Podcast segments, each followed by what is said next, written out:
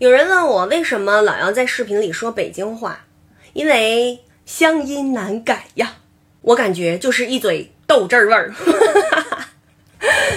你有没有那种感觉哈？当您一个人身在异乡的时候，如果突然听到了一句自己的家乡话，哎呦，那得多激动啊！在我的粉丝里呢，就有很多身处异乡的北京人，国内外的都有。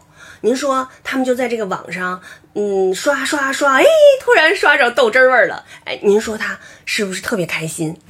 嗯，还有一种吧，就是，嗯，原来都是住在老城区的这个老街坊，然后他们由于各种的原因搬到高楼大厦以后呢，就很少有机会用老北京话能跟街坊聊聊天什么的，所以呢。他们在网上听到了这个老北京话，也觉得特别亲切。我们呢，在这儿一块儿聊一聊以前住的地方，嗯，然后小时候，呃，都玩些什么，嗯，大家都勾起了很多美好的回忆。还有一种呢，就是他们曾经在北京打拼过的这些朋友们，虽然他们现在已经回到了自己的家乡，但是他们对北京都很有感情，就好像北京是他们的第二故乡一样。所以呢，嗯，我感觉。北京话对于他们来说也是一种的乡音，所以当他们听到北京话，又会想到在北京生活的时候遇到的一些人和事。还有一些朋友呢，他们特别喜欢北京话，所以呢就在视频里，嗯，跟着一块儿学说北京话。其实北京它各个地方说话都不太一样，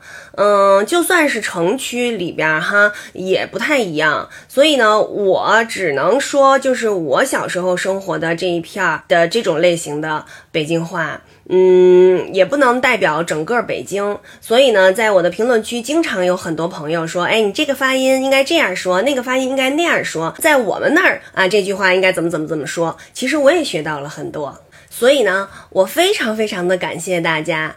嗯，来日方长，这样咱们大家一块儿有话好好说。